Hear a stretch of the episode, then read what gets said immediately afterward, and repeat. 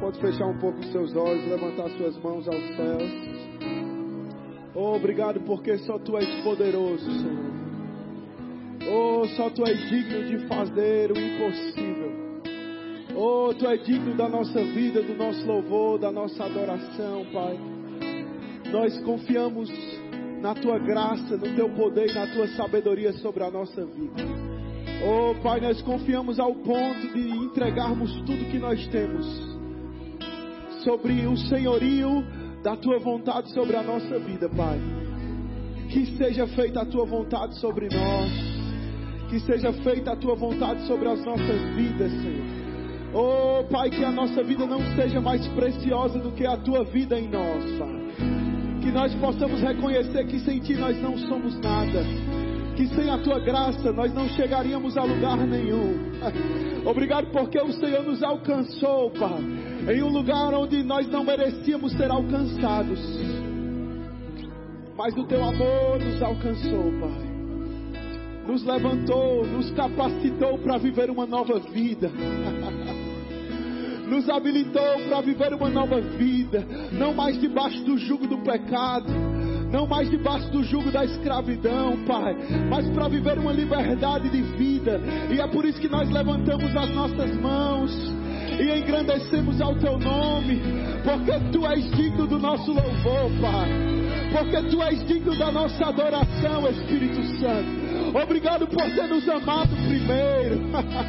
Obrigado por ter nos escolhido primeiro, Pai. Obrigado por ter acreditado em nós quando ninguém acreditava. Obrigado, Espírito Santo de Deus. Oh, Você pode orar um pouco em outras línguas agora. Oh, tem uma unção palpável aqui nesse lugar. Uma unção de rendição. Uma unção de gratidão ao Espírito Santo. Ribiki andere cereberi andere brama mama mama mama. Ribiki andere cereberi andere baba baba baba. Ribiki andere basse cereberi andere braba baba. Oh, tua glória sobre nós. A tua glória sobre nós. A tua glória, Senhor a tua glória sobre a nossa casa, a tua glória sobre as nossas finanças, a tua glória sobre o nosso corpo, a tua glória sobre as nossas emoções, a tua glória sobre a nossa família, a tua glória sobre os nossos filhos, a tua glória sobre o nosso casamento, a tua glória sobre a nossa igreja, Pai. Nós declaramos a glória de Deus sendo derramada sobre nós.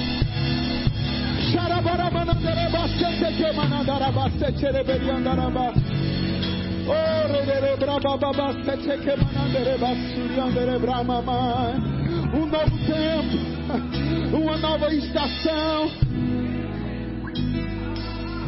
Um novo tempo e uma nova estação. Na sua vida, no seu ministério nos sonhos, nos planos, nos projetos que Deus tem colocado no seu coração. Eu declaro um novo tempo sendo estabelecido. Ah, Elias, mas as coisas estavam caminhando bem, vão melhorar. As coisas vão melhorar, porque essa é a vontade de Deus sobre você. A vontade de Deus é que você cresça, é que você avance, é que você prospere, é que você alcance novos lugares, que a tua influência seja aumentada nesses dias. Eu, eu declaro isso sobre você, que a sua influência seja aumentada nesses dias. As pessoas vão parar para ouvir o que você tem para falar. As pessoas vão parar para ouvir o que você tem para falar. Ah, mas por que, Elias? Porque você carrega o Espírito de Deus. E onde o Espírito de Deus está, meu irmão, aí a liberdade. Aí a liberdade no Espírito. Eu declaro que os seus familiares que ainda não estão em Cristo, ainda esse ano vão se converter aos caminhos do Senhor. Porque a tua voz vai passar a ter mais influência. Meu Deus do céu. A tua voz vai passar a ter mais influência. No teu trabalho, as pessoas vão reconhecer a Jesus Cristo como Senhor e Salvador por causa de uma influência que está sendo depositada sobre você. Obrigado, Pai. Obrigado pela tua graça, a tua unção, a tua sabedoria sobre a nossa vida, Espírito. Nós rendemos graças ao teu nome. Sem ti nós não somos nada, não podemos fazer nada e não chegaremos a lugar nenhum, Senhor. Precisamos, desejamos e amamos a tua presença acima de qualquer coisa, Pai. Em o nome de Jesus, você crê, diga amém. Aleluia. Pode se sentar por alguns minutinhos. Quero agradecer ao pastor Márcio, sua esposa, por essa oportunidade dessa igreja maravilhosa. Amém. Me sinto muito honrado de estar aqui. Para quem não me conhece ainda, antes de entrar aqui, eu vou me apresentar um pouquinho. Eu sou Elias Emanuel Pessoa, né, filho do apóstolo Sérgio Pessoa. Como o pastor falou, talvez alguns conheçam ele, né, mas é um grande homem de Deus. E hoje eu estou aqui para abençoar vocês também com a palavra de Deus. Amém. Sou formado no Rema. Amém. Sou formado na Escola de Ministros. Hoje eu sou pastor auxiliar na Igreja Verbo da Vida Jundiaí, líder de jovens e adolescentes. E estou seguindo aí o que Deus tem para minha vida. E é um grande prazer estar com você aqui. E eu digo que se você deseja galgar grandes coisas no Senhor, comece fazendo rema. Amém? Comece fazendo essa escola poderosa, maravilhosa. Essa escola foi um divisor de águas na minha vida. Eu cresci na palavra da fé. Amém? Eu cresci já no verbo da vida, vamos assim dizer, ouvindo essa palavra. Mas eu até hoje tenho uma experiência de uma aula demonstrativa do rema. Eu tinha muita expectativa de fazer o rema.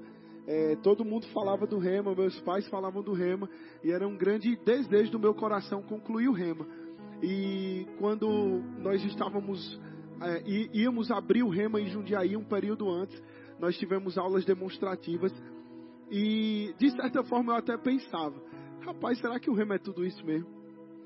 Porque eu já estou ouvindo a palavra da fé aqui, todo, todo culto, quinta e domingo. Será que vai ter alguma coisa diferente do que eu já estou ouvindo? E na quinta-feira, que foi a aula demonstrativa, Autoridade do Crente com o pastor Esdras, rapaz, eu entrei na porta da igreja, eu já percebi uma unção diferente. Eu falei, agora eu entendi o que esse povo estava dizendo. Se você ainda não me entendeu, venha fazer o rema, que eu tenho certeza que você vai experimentar de uma unção muito maior. Amém? Obrigado, grupo de louvor. Vocês são uma benção. Obrigado mesmo. Vou dar uma folguinha para vocês aí.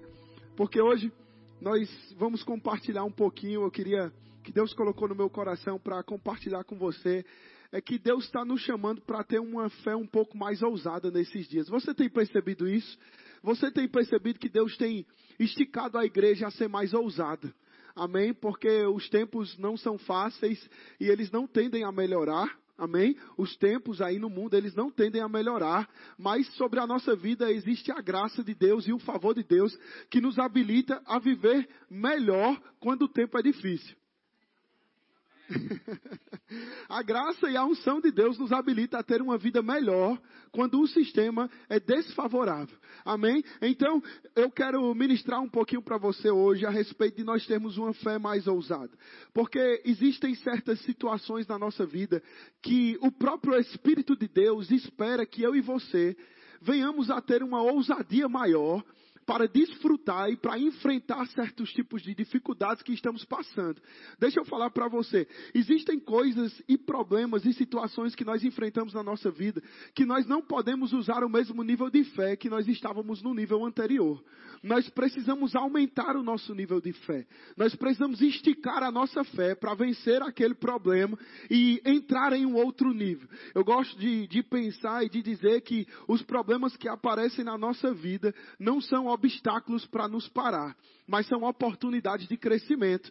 Amém? Quando nós enxergamos que aquilo que vem à nossa vida com o propósito de nos parar, na verdade é uma oportunidade de crescimento. Nós enxergamos aquilo de maneira diferente. Nós não ficamos desanimados, mas nós procuramos achar soluções para vencer aquilo na nossa vida. Amém? Então, quando em muitos momentos Deus vai esticar da nossa vida para de fato entender que Deus não nos quer numa condição de ficar em uma posição onde eu limito o que eu devo fazer para o Senhor. Você não pode deixar com que o problema que você está enfrentando hoje seja um limitador para o que você pode fazer para Deus.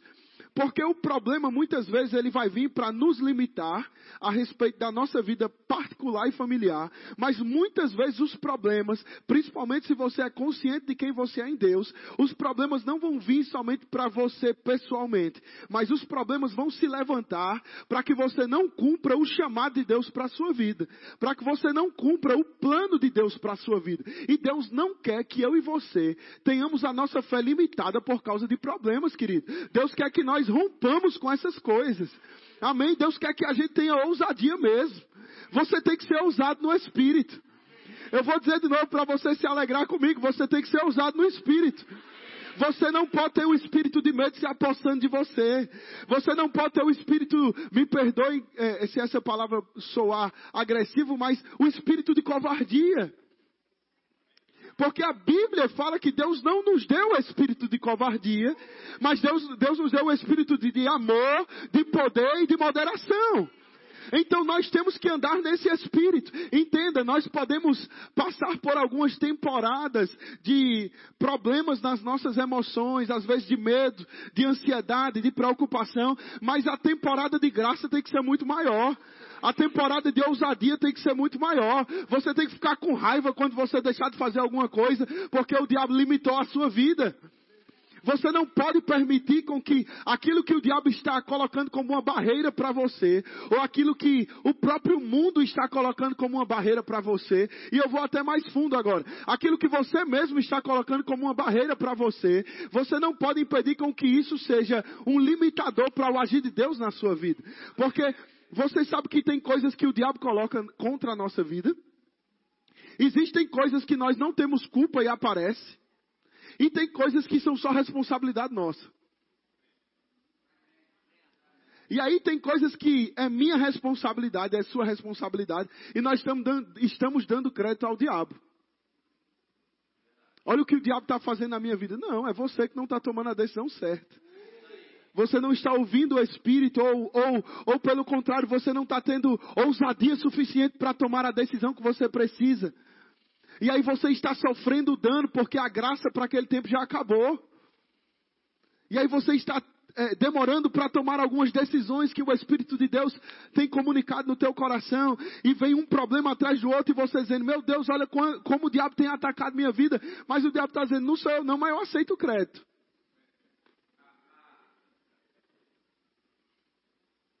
Então, queridos, nós precisamos ser ousados no Espírito. Ousados mesmo. Amém? E eu declaro sobre a sua vida nessa noite que o, a ousadia de Deus vai se apossar de você nesses dias.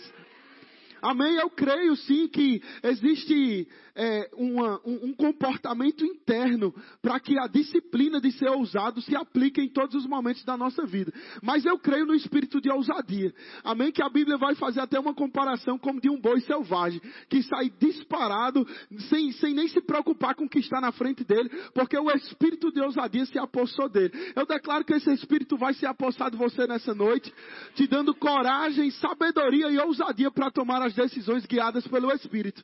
Amém? Você não vai mais ficar parado, você não vai mais aceitar a doença, você não vai mais aceitar a pobreza, você não vai mais aceitar que o diabo limite o seu campo de atuação por causa de timidez, por causa de vergonha, por causa de traumas do passado, por causa de ansiedade. Meu Deus, eu estou pregando para alguém aqui hoje, amém?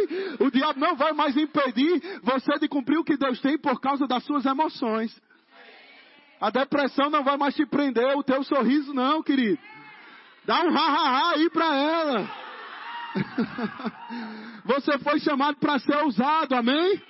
Então, quando nós pensamos em ousadia, eu tenho, eu, eu, eu fui muito ministrado no Espírito com essa passagem que eu vou ler para você aqui agora. E eu queria que você se atentasse mesmo para o que Deus quer ministrar o seu coração nesta noite. Vá comigo, por favor, em Marcos, capítulo 10, versículo 46.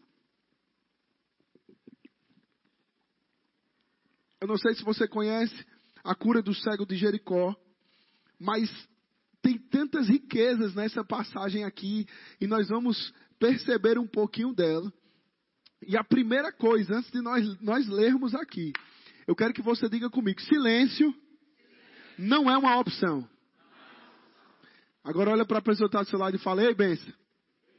Silêncio não é uma opção. Você vai entender isso e isso vai fazer mais sentido para você agora. Versículo 46. E foram para Jericó.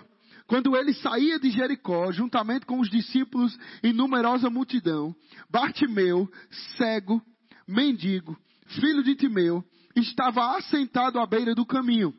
E ouvindo que era Jesus o Nazareno, diga comigo, ouvindo que era. E aí ele continua, Jesus o Nazareno, pôs-se a clamar, Jesus, filho de Davi, tem compaixão de mim. E muitos o repreendiam, para que se calasse. Mas ele cada vez gritava mais alto, Filho de Davi, tem misericórdia de mim. Parou Jesus e disse, chamai-o. Chamaram então o cego, dizendo-lhe: Tem bom ânimo, levanta-te, porque ele te chama. Lançando de si a capa, levantou-se de um salto e foi ter com Jesus. Perguntou-lhe Jesus: Que queres que eu te faça? Respondeu o cego: Mestre, que eu torne a ver. Então Jesus lhe disse: Vai, a tua fé te salvou. E imediatamente, diga comigo, imediatamente tornou a ver e seguia a Jesus estrada fora. Amém? Então aqui nós podemos perceber um milagre. E nós podemos é, perceber algumas coisas aqui nesse, nessa passagem do cego de Jericó. É que como nós falamos, o silêncio nunca foi uma opção para ele. E para você também o silêncio não é uma opção. Porque nós estamos debaixo da nova aliança. E na nova aliança nós temos que falar a palavra de Deus. Você não pode permitir o diabo fechar a sua boca, querido. Porque você abre os seus olhos abrindo a sua boca. Tem muita coisa que nós não conseguimos enxergar daquilo que Deus tem para a nossa vida. E nós só passamos a enxergar quando nós começamos a abrir a nossa boca. Quando você abre a sua boca, você está abrindo os seus olhos espirituais.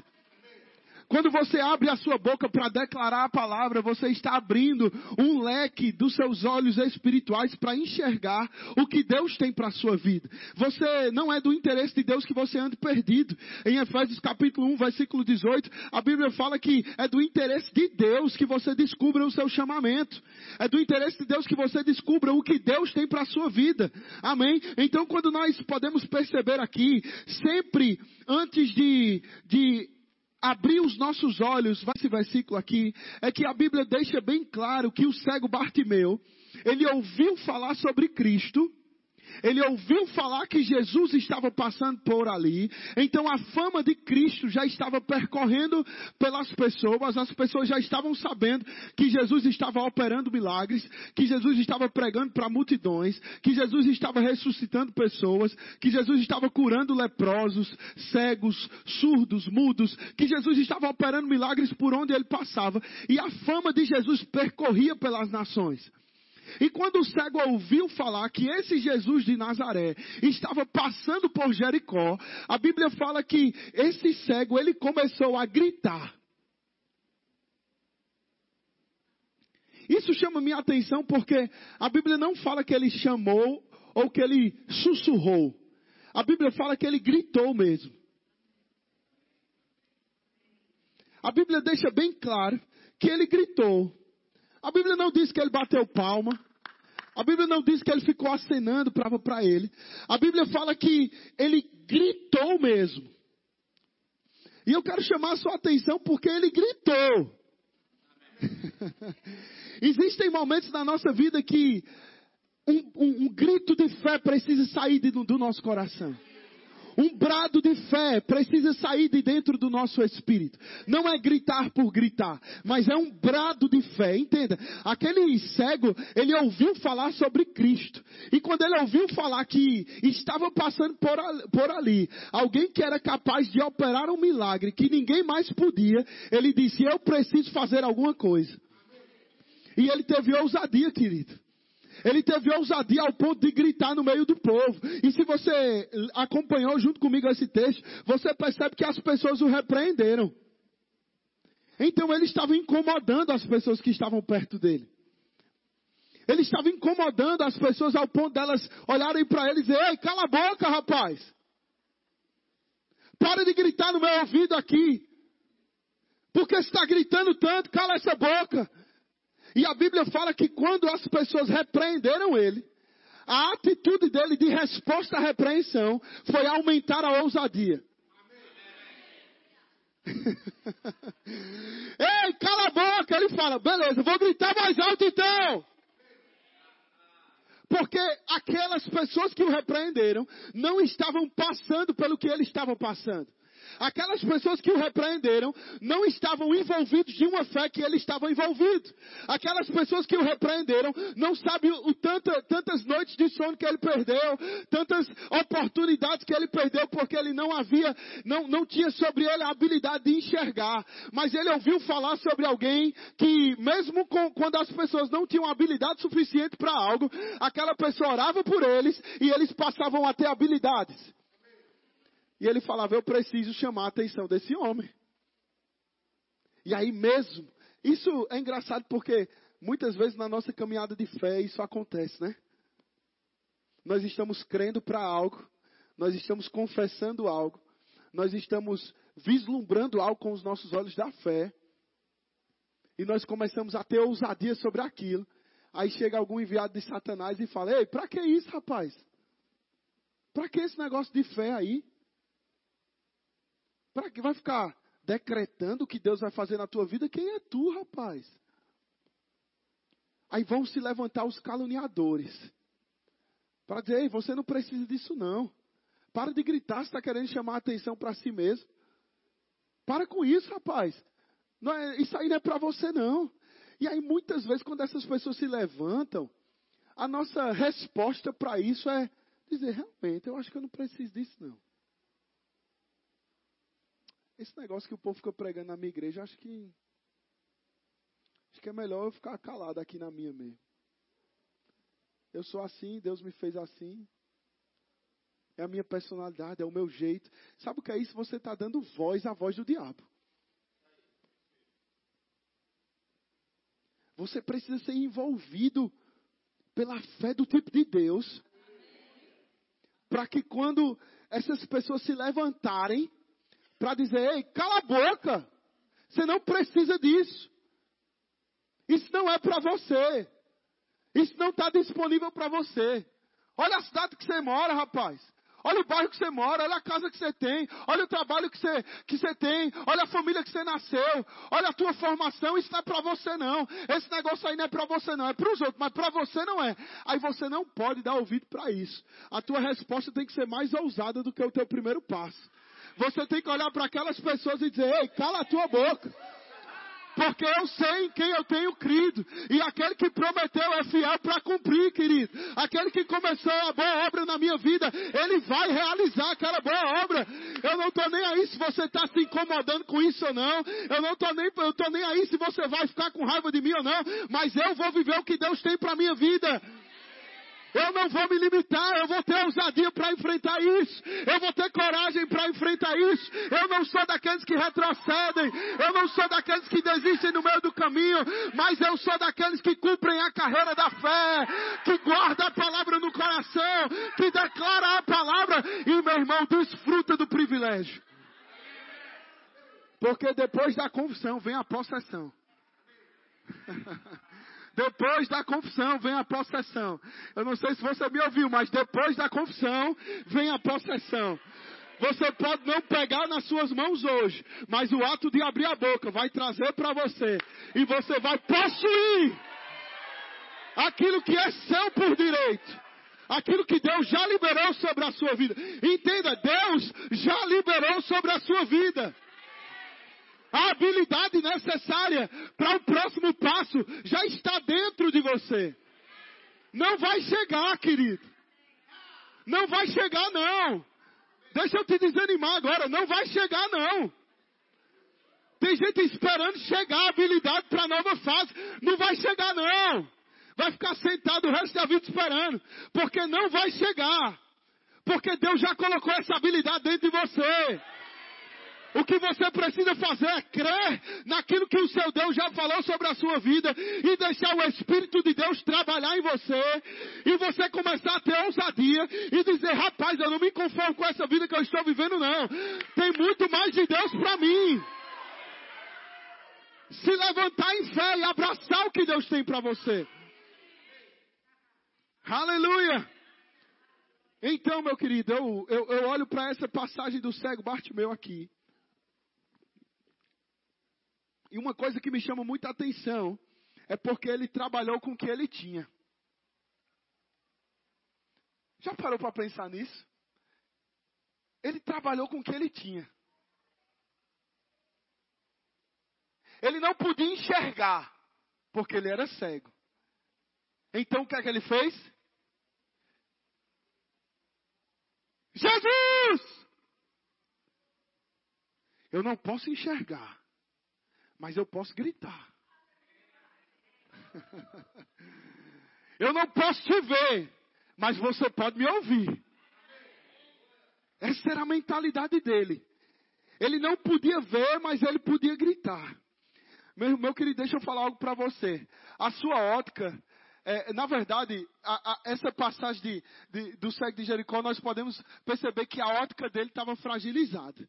Ele tinha uma ótica fragilizada mas as suas cordas vocais estavam em perfeito funcionamento.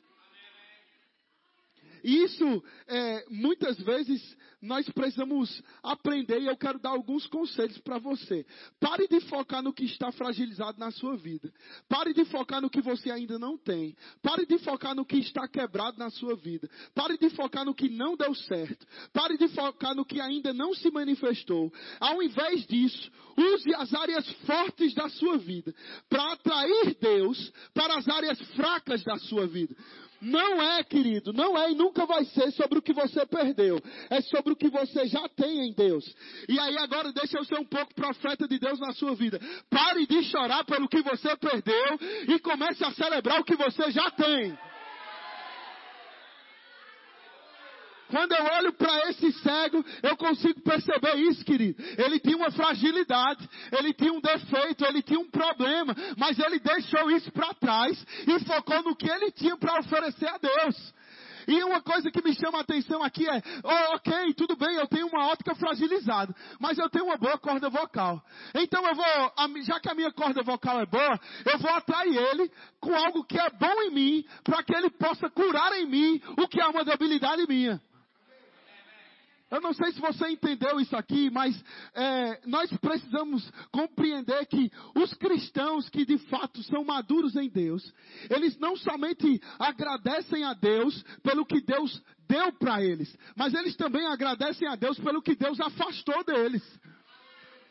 O que Deus não permitiu que chegasse na vida deles. As pessoas mal intencionadas que vieram no seu caminho e Deus afastou elas de você os incrédulos que Deus colocou, que o diabo colocou no meio do caminho para atrapalhar o plano de Deus para a sua vida. E Deus disse: Ei, nesse aí você não toca, vai para lá.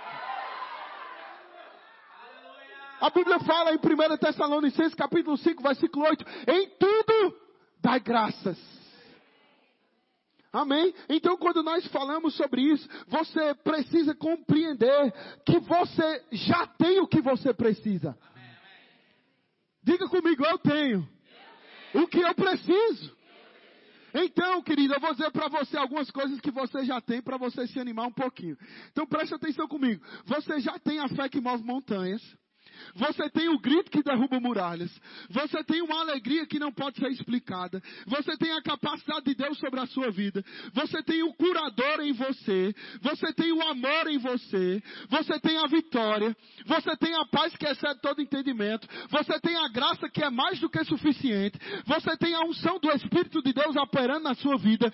Você tem um destino que não pode ser paralisado. Você tem as misericórdias de Deus que se renovam manhã após manhã você tem a força do Pai, a graça do Filho e a unção do Espírito Santo. Querido, você tem Jesus, e se você tem Jesus, você tem tudo. A Bíblia fala em Colossenses capítulo 3, versículo 11, que Cristo é tudo em todos. Você tem Jesus? Vou te perguntar, você tem Jesus? Você tem tudo. Você tem tudo, querido. Você tem tudo. Ah, mas é, é, tem uma oportunidade na minha empresa, mas eu não quero me candidatar porque eu acho que eu não sou bom o suficiente. Isso é o diabo. Porque a Bíblia fala que o Espírito nos ensina a respeito de todas as coisas. O Espírito é a faculdade espiritual, intelectual. Tudo que você precisa, precisar tem no Espírito Santo, querido. Tudo que você precisar, você encontra no Espírito de Deus. Então nós já temos o que nós precisamos. E uma coisa que me chama a atenção nessa passagem é que Jesus ele não foi atraído por causa da cegueira daquele cego. Ele foi atraído por causa do seu brado.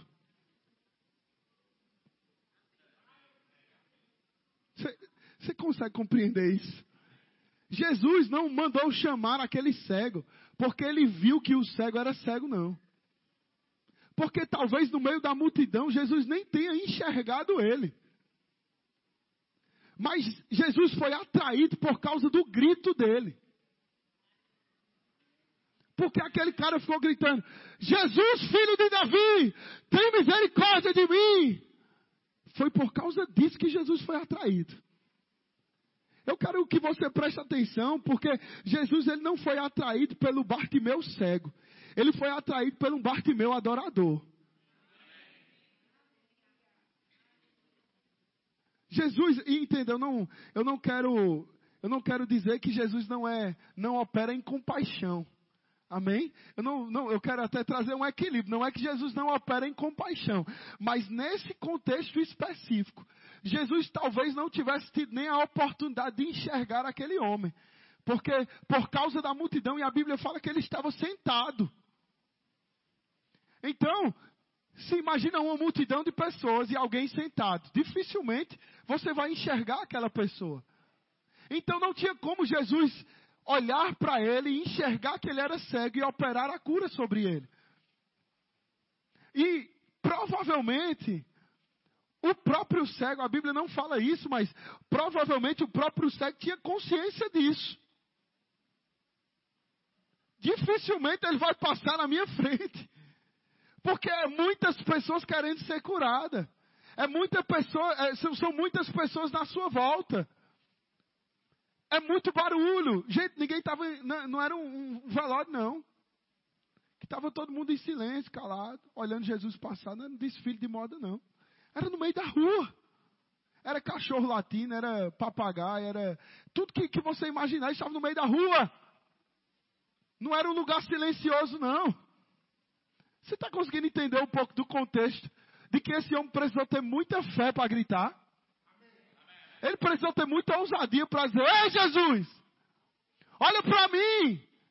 Você acha que não passou na cabeça dele o pensamento, mas será que vão me repreender? Será que não vão me bater? Será que não vão me expulsar daqui? Será que ele vai me ouvir?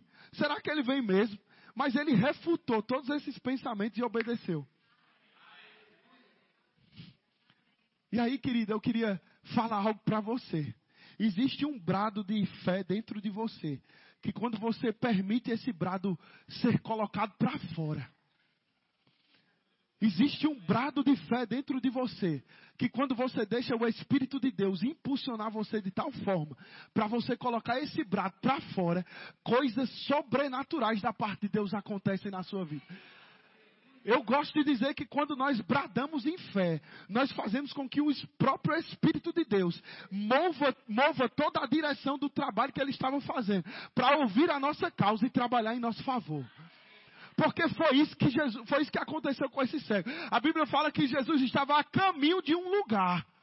Jesus não ia se estabelecer em Jericó. Jesus estava de passagem em Jericó. E Jesus estava andando com destino a um lugar. E no meio desse lugar havia uma multidão de pessoas. Enquanto Jesus passava por ali, um cego começa a gritar. E ele ouve aquele cego e diz: Chama esse cego aqui agora.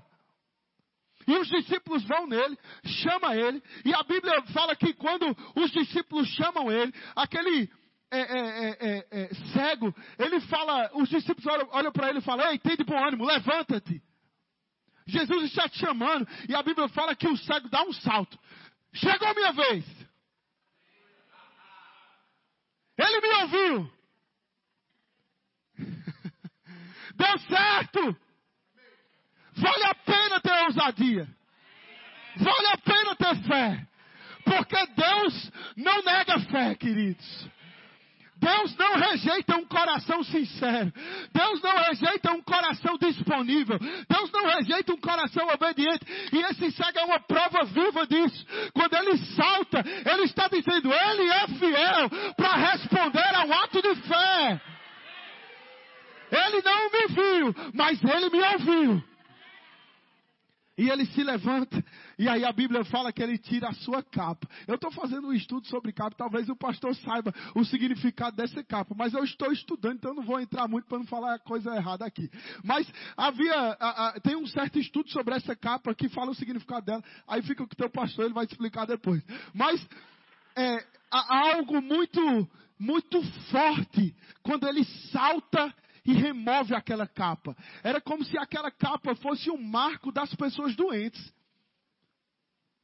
É, é, é, era como se fosse uma simbologia. Todo mundo que tem essa capa, ela tem alguma doença, ela tem alguma debilidade.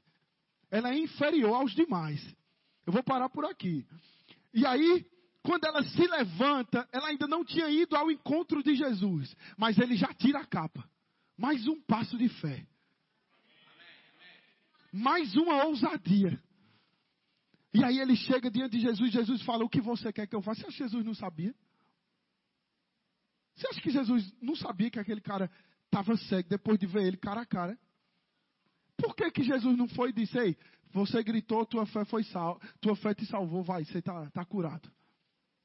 Não. Quando chegou, o que é que você quer que eu faça? O que é que você quer que eu faça por você?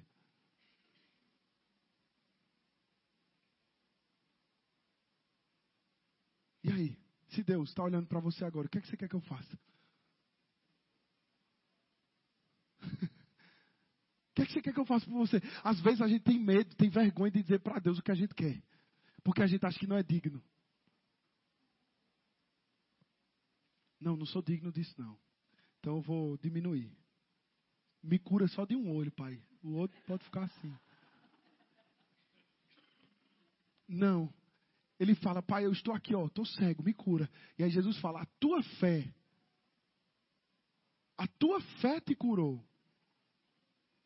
Amém, queridos? Então, quando nós olhamos para cá, nós podemos perceber que aquele brado causou um rompimento.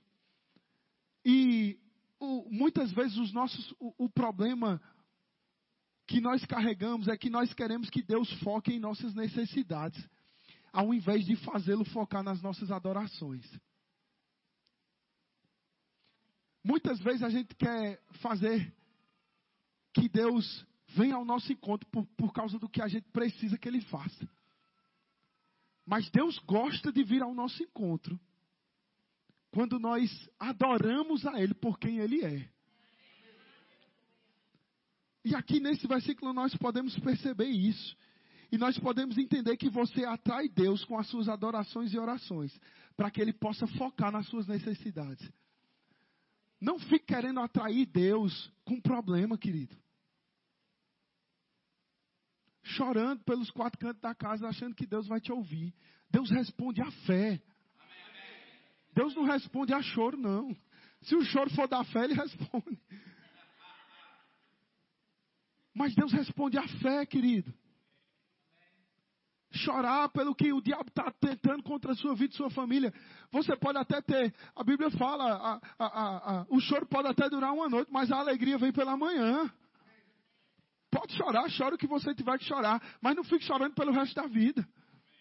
Se levante em fé e diga, pai, foi assim até agora, mas agora, a partir de hoje, vai ser diferente. Porque eu tenho me levantado em fé, em ousadia e em coragem para possuir aquilo que é meu. Então, a, quando eles entenderam isso, ele, ele, aquele cego pôde entender que há poder em um brado de fé, querido. Há poder em um brado de fé.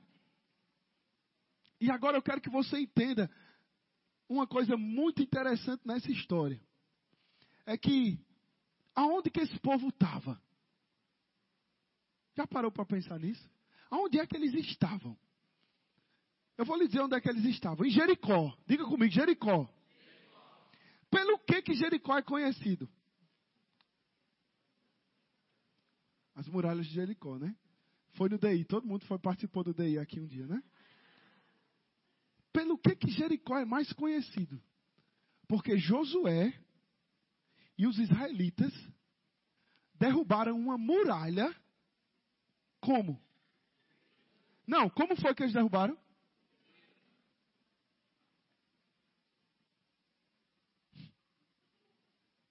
Foi um grito. Um brado de fé, pastor. Com um brado de fé, aquela muralha caiu ao chão. Não é coincidência, não, querido. Não é coincidência, não. Preste atenção: um homem cego, no mesmo lugar, fez a mesma coisa. Esse grito fazia parte de uma cultura geracional.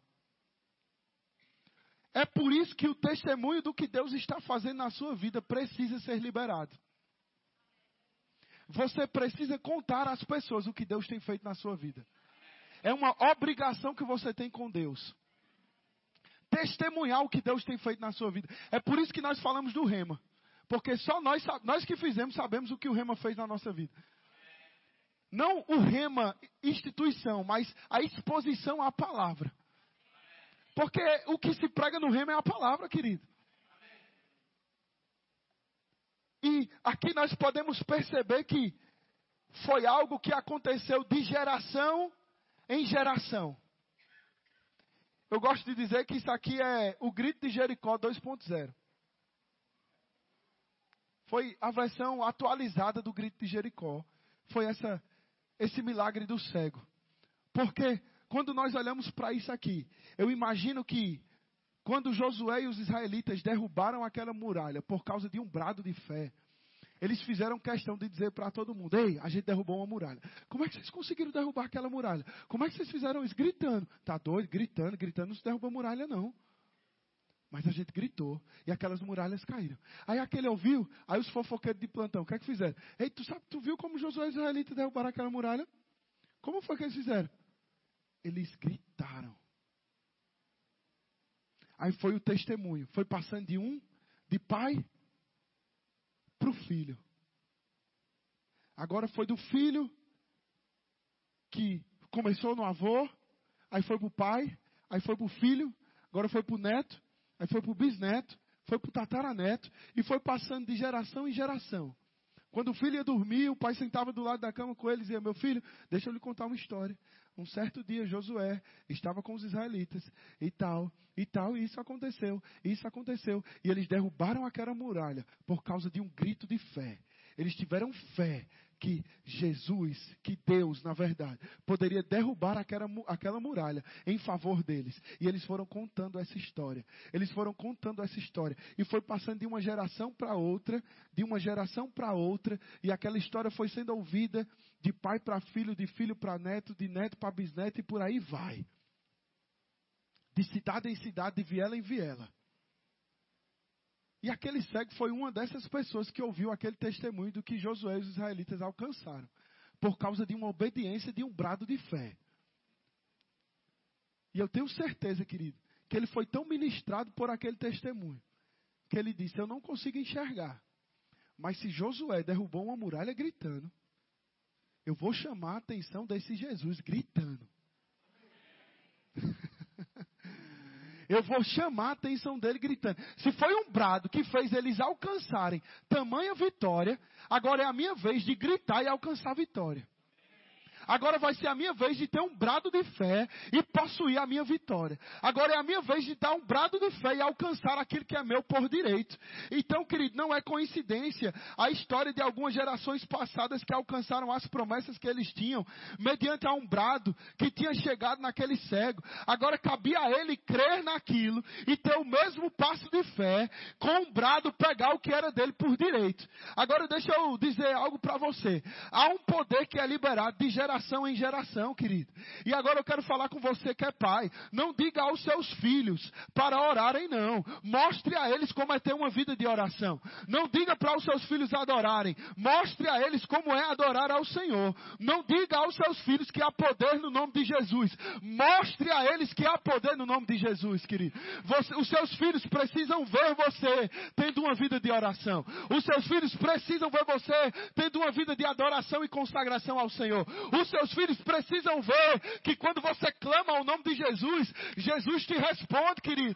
Então, aquele cego foi curado porque alguém era fiel a Deus, ao ponto de andar em fé e o seu testemunho de fé impactar gerações. Assim vai ser com a minha vida e assim vai ser com a sua, querido a nossa obediência, a nossa integridade à palavra de Deus vai fazer com que a nossa fé seja ativada nesses dias vai fazer que, que venha uma ousadia sobre a nossa vida. E aquilo que o diabo vem dizendo há anos que não vai acontecer, a gente vai se levantar em fé, igual aquele cego se levantou, que estava sentadinho, acanhado, envergonhado, humilhado, ei, menosprezado pelos outros. E aí ele fala: Ei, Jesus, filho de Davi, tem compaixão de mim. Ei, cego, cala tua boca, tu está me atrapalhando, rapaz, tu não sabe o que eu passei para chegar até aqui. Jesus, filho de Davi, tem compaixão de mim. E aí Jesus escuta ele e fala: traz ele aqui. A Bíblia fala que aquele cara que estava acanhado, estava envergonhado, estava ali debaixo daquele lugar, ele se levanta em fé. Eu declaro isso sobre a sua vida nessa noite. Você se levantando em fé da posição que você estava. Acabou o tempo de humilhação na sua vida. Oh, Acabou o tempo de humilhação na sua vida. Acabou o tempo de vergonha, querido. É, é chegado uma temporada de dupla honra sobre a sua vida. É chegado uma temporada onde você vai experimentar da recompensa da fé. Você vai viver a recompensa da fé. Você só precisa ter mais ousadia.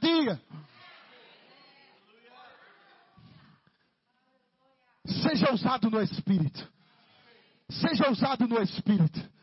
Fale como você nunca falou fé antes. Ore como você nunca orou antes. Semeie como você nunca semeou antes. Se entregue como você nunca se entregou antes. É o tempo da igreja entrar em uma pegada, em uma fé de ousadia maior. Não vamos ser omissos, querido. Não vamos ficar para trás. A minha oração para o Senhor é: Deus, não me deixe de fora do que o Senhor está fazendo. Eu não quero ficar de fora do que o Senhor está fazendo. O que, o que é que o Senhor está fazendo no Brasil? Eu quero estar inserido no meio. Eu quero ser participante. Eu quero ser culpado pelo que o Senhor está fazendo. Fé, querido. Fé. Fé. Você que é pai e os seus filhos não estão no caminho do Senhor, persevere em fé. Persevere em fé, dê o exemplo. Seja um pai segundo o coração de Deus. Não adianta ser um bom cristão aqui dentro e ser um péssimo pai lá fora. Você tem que ser um ótimo cristão e um ótimo pai lá fora. Porque Deus não te chamou para andar em duplicidade, querido. A mesma fé para possuir o que Deus tem para você aqui é a mesma fé para exercer autoridade na sua casa.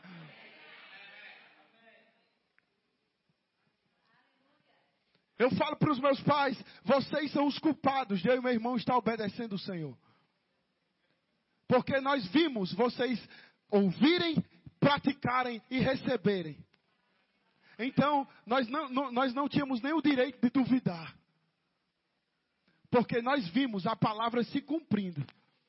Nós vimos tempos difíceis, vimos. Mas vimos como vocês respondiam a tempos difíceis. Nós vimos como vocês se comportavam a tempos difíceis. Querido, talvez você não seja pai ou mãe ainda, mas imprima dentro de você essa responsabilidade, para que esse legado da fé passe de geração em geração. Para que os seus filhos levem isso. A minha oração desde hoje é, Pai, que eu seja um exemplo para os meus filhos. E eles continuem levando essa palavra da fé. Para onde eles forem, aonde o Senhor queira usar eles. Se for no púlpito, que seja no púlpito. Mas se for na medicina, que seja na medicina. Se for na advocacia, que seja na advocacia. Se for na engenharia, que seja na engenharia. Se for nos empreendimentos, que seja no empreendimento. Mas os meus filhos vão levar essa palavra da fé. Quando não tiver dinheiro, eles vão se levantar. Dinheiro, venha para minha mão agora. Quando a enfermidade vier sobre o corpo deles, eles vão se levantar e dizer: sobre as pisaduras de Jesus, eu sou curado e sarado, enfermidade saia do meu corpo agora. Quando as pressões se levantarem, eles vão ter que se levantar em fé e dizer: O meu Deus, segundo a sua riqueza em glória, está me capacitando a enfrentar isso. Eu não vou ficar para trás. Eu não vou ficar aquém do que Deus tem para minha vida. Eu não sou uma vergonha. Eu não sou menor do que ninguém. Eu não sou maior do que ninguém. Eu sou exatamente o que Deus me criou para ser. Tenha fé, querido. Tenha ousadia. Tenha ousadia, eu vou dizer de novo, tenha ousadia. Seja ousado nesses dias. Rompa com aquilo que o diabo está tentando parar na sua vida. Porque eu quero dizer algo para você. As pessoas, elas podem até ignorar uma fala. As pessoas podem até ignorar uma conversa, mas ninguém consegue ignorar um grito. Porque grito incomoda. E você vai incomodar muito o diabo nesses dias com seus gritos. Você vai incomodar muito. Seu... Querida, eu não estou falando de forma metafórica, não. Eu estou falando de gritar mesmo. Eu não estou falando de, ah, espiritualmente eu vou estar gritando. Não! Incomoda teus vizinhos com os teus braços de fé, querido. Eles vão bater na tua porta e dizer, ei, para de gritar aí, mulher. Para não. A casa é minha e eu faço o que eu quiser. Mas que o diabo se incomode, querido. Que os seus vizinhos se incomodem. Que sua família se incomode. Mas que você continue agradando a Deus. Que você continue tendo fé. Que você continue ser ousado. Porque você vai desfrutar daquilo que Deus já liberou sobre a sua vida. Você não vai ficar limitado. Fique de pé aí, por favor. Fique de pé aí no seu lugar. Levante suas mãos aos céus. Eu queria orar e declarar algumas coisas sobre a sua vida. Oh Pai, eu preguei a tua palavra, eu falei aquilo que o Senhor colocou no meu coração. E eu declaro em nome de Jesus, Pai. Se há pessoas nesse lugar que o diabo tem tentado colocar limitações e barreiras, o diabo tem tentado colocar pensamentos de incapacidade ou insuficiência para realizar o que o Senhor tem para a vida delas. Eu declaro em nome de Jesus sobre a sua vida agora, caindo o manto de ousadia caindo o manto de ousadia sobre a sua vida. E você possuindo o que Deus tem para você. Você alcançando o que Deus tem para você. Você abraçando com os seus braços aquilo que Deus tem para você. Eu declaro que as promessas de Deus na sua vida vão se cumprir de uma maneira sobrenatural aquilo que Deus tem liberado para você, aquilo que Deus tem disponível para a sua vida, vai se manifestar em tempo oportuno. Em tempo oportuno. Em tempo oportuno. É uma oportunidade que Deus vai abrir. Oh meu Deus do céu.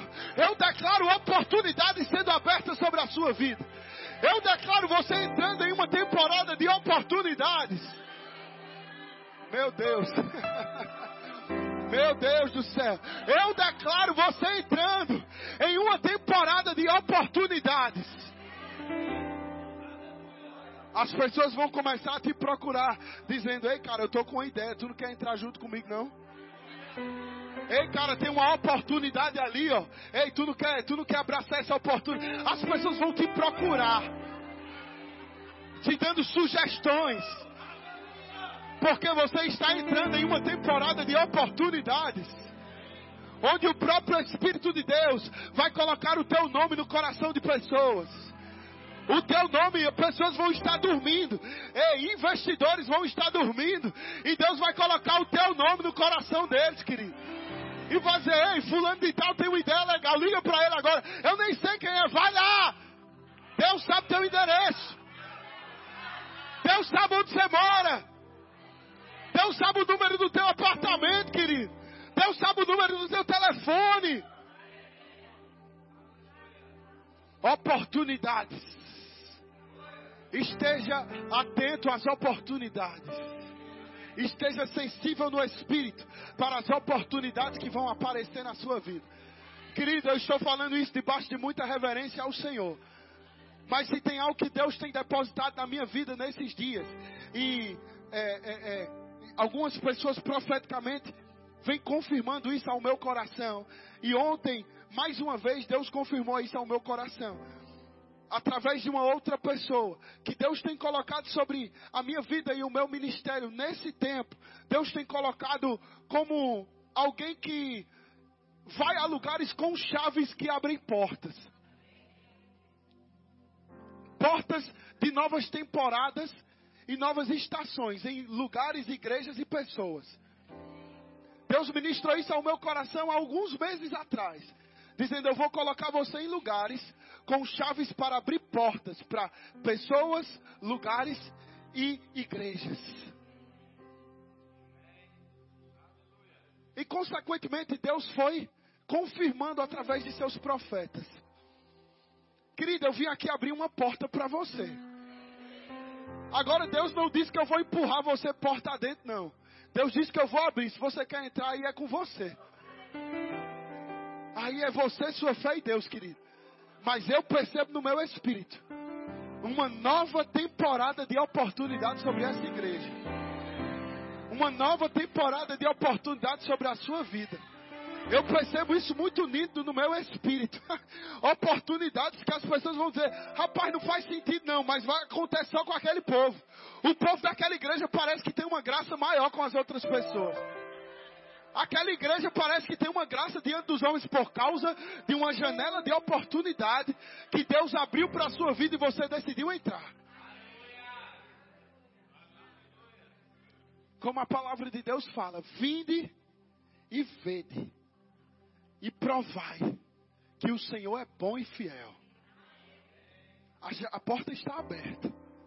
E Deus está dizendo: venha ver, venha provar da minha fidelidade. a ousadia de Deus para adentrar nessa porta, para abraçar esse chamado, para abraçar essa ideia,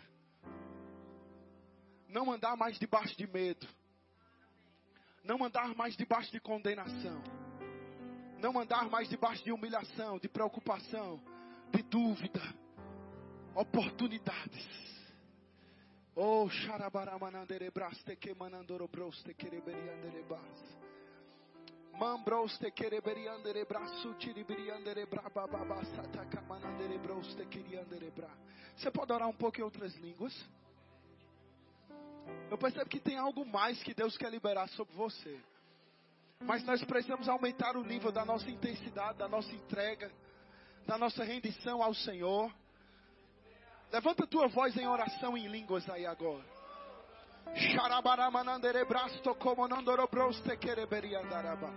Vamos, vamos, igreja, vamos, vamos. Vamos, vamos, vamos, vamos, vamos, vamos, vamos obedecer ao comando do Espírito.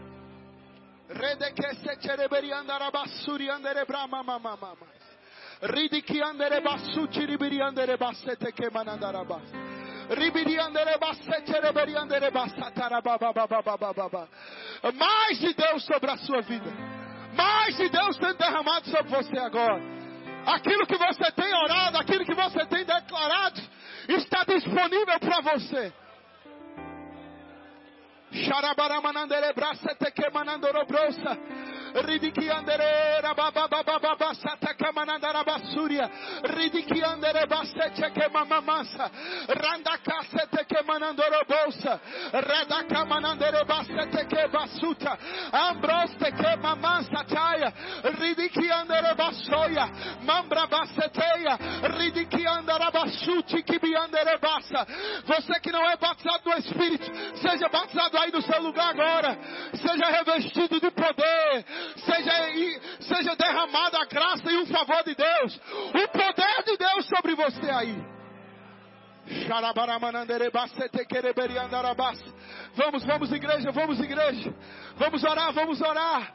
Há um novo nível de Deus para ser liberado sobre você. Um novo nível de rendição. Um novo nível de graça. Um novo nível de poder.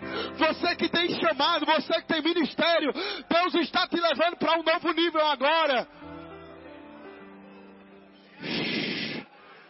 Mambroste quereberi andere basuri andere braça.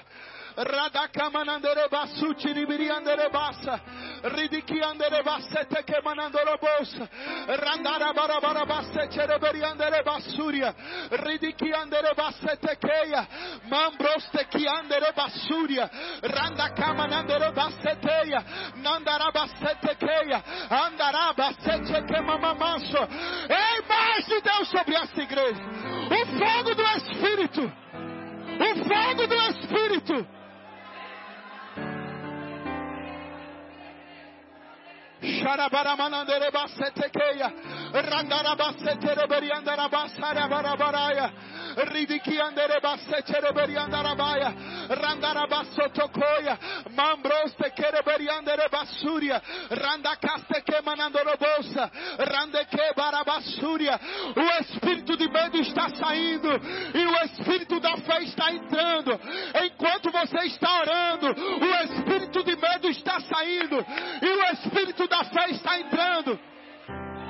Vamos, ore, ore, ore, ore, ore, ore, ore, ore, ore, ore, até o Espírito da fé se apossar de você, até o Espírito da fé se apossar de você, até Deus te direcionar a dar um brado de fé para romper com as barreiras.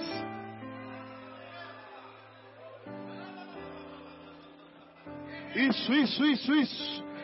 Isso, isso, isso, isso. Há mais de Deus, há mais de Deus. Há mais de Deus disponível para você. Há mais de Deus disponível para você nessa noite.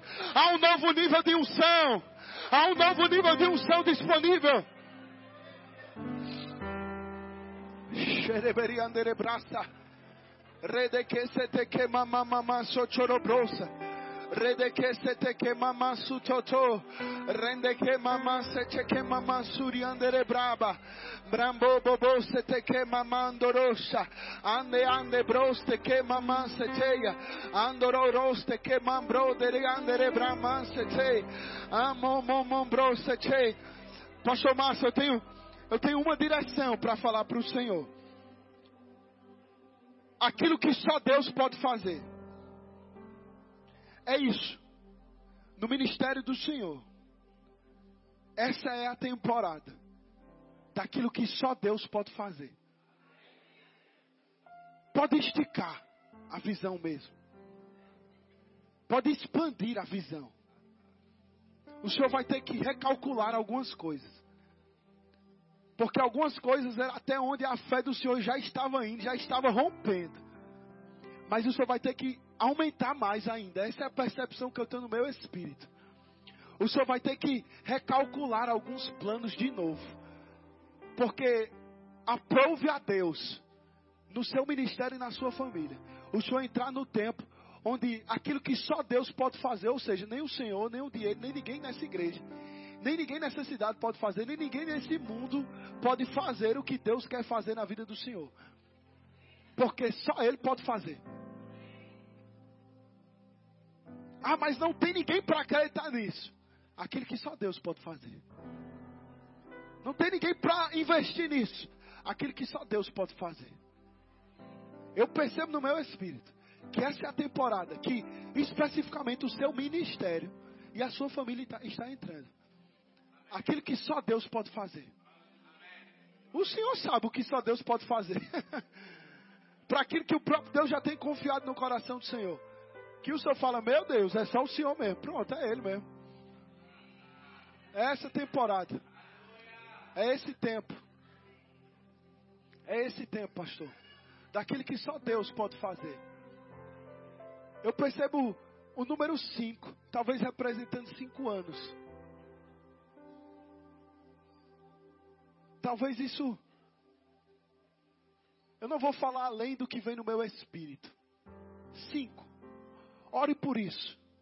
Deus vai confirmar isso ao coração do Senhor. cinco, talvez seja cinco anos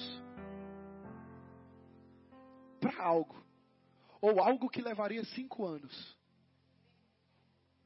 Poderia se levar cinco anos para fazer. Talvez está até no, no papel escrito. Cinco anos para se realizar. Ou cinco anos nós estaremos lá. Ou cinco anos estaremos assim. Pode ser que seja em menos. Pode ser que talvez o que levaria 5, 2024 realize. Porque o Senhor entrou nessa temporada agora. Daquilo que só Deus pode fazer. E Deus pode fazer cinco anos se tornar um mês. um dia. Aquilo que podia levar cinco anos, Deus faz em uma hora. Levanta tuas mãos aos céus. Pai, obrigado. Por essa unção. Esse novo tempo, essa nova fase. Essa temporada. Que o Senhor tem colocado o seu filho para viver. E eu libero, em nome de Jesus, essa unção para esse novo tempo. Hey. Oh, rande que este kiriandere brama sete que mamambros te kiriandere bras.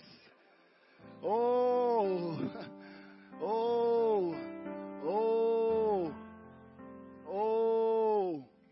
Andres te ki andere braço tiriri andere brama maste te que. Ridiki andere braço tiribiri andere brama mama maste te que andere bros. Uma nova porção de fé sendo liberada sobre o seu ministério. Uma nova porção de fé sendo liberada sobre o seu ministério. Em nome de Jesus, Pai, graças nós te damos. Porque o teu filho entra agora nessa nova fase. Sua família entra agora nessa nova fase. O seu ministério entra agora nessa nova fase. Daquilo que só o Senhor pode fazer. Em o nome de Jesus nós te agradecemos, Pai. Está feito. Levanta tuas mãos, igreja, e celebra pela vida do teu pastor. Celebra, celebra, celebra. Porque a unção que atinge o cabeça escorre sobre todo o corpo. Você também pode desfrutar disso. Porque o teu pastor entrou em uma nova fase, você entrou junto. Você vai junto com ele, amém? Aleluia. Glória a Deus, glória a Deus, glória a Deus.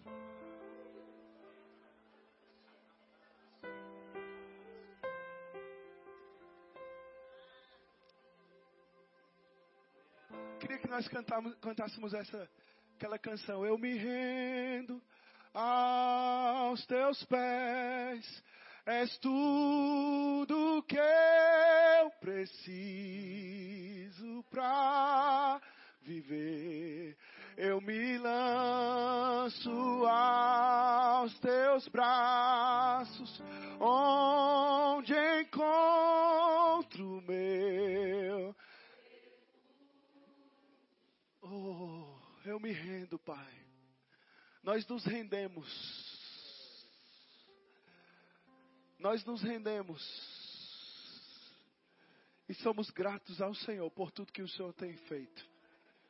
Aleluia. Glória a Deus.